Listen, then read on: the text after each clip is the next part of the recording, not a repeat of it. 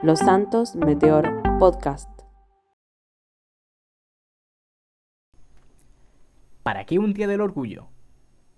No hay un día de la heterosexualidad. Estas declaraciones son completamente coherentes con el pensamiento heredero del fascismo, al cual la libertad, la ajena, nunca le pareció un derecho comprensible.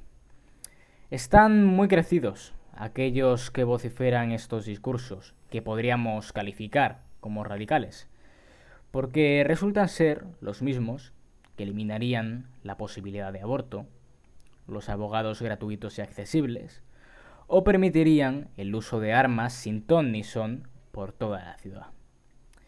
Porque claro, para ellos deshacerse clínicamente de un feto está mal, pero matar a alguien a tiros debe ser deporte nacional.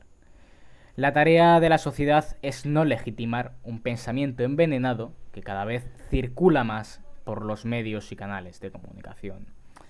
El asunto está a la espera de la cita de las elecciones y esto ha de contestarse en un debate. Lo más importante será la respuesta que deben de dar los ciudadanos y ciudadanas en las urnas ante esta mercancía averiada que llega sobre todo con ese no proyecto político envuelto en ideas y en frases de muy fácil digestión popular que cuela a comportamientos antidemocráticos que aún, y esperemos que no suceda, no ha conseguido participar electoralmente.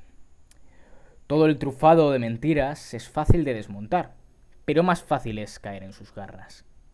Los que lo hagan sabrán lo que hacen.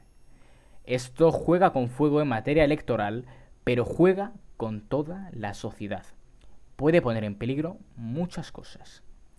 No solo a los partidos les compete luchar contra eso.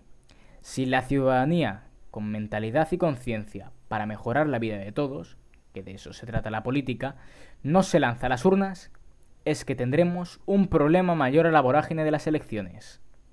Es que habremos perdido la memoria. Los Santos Meteor Radio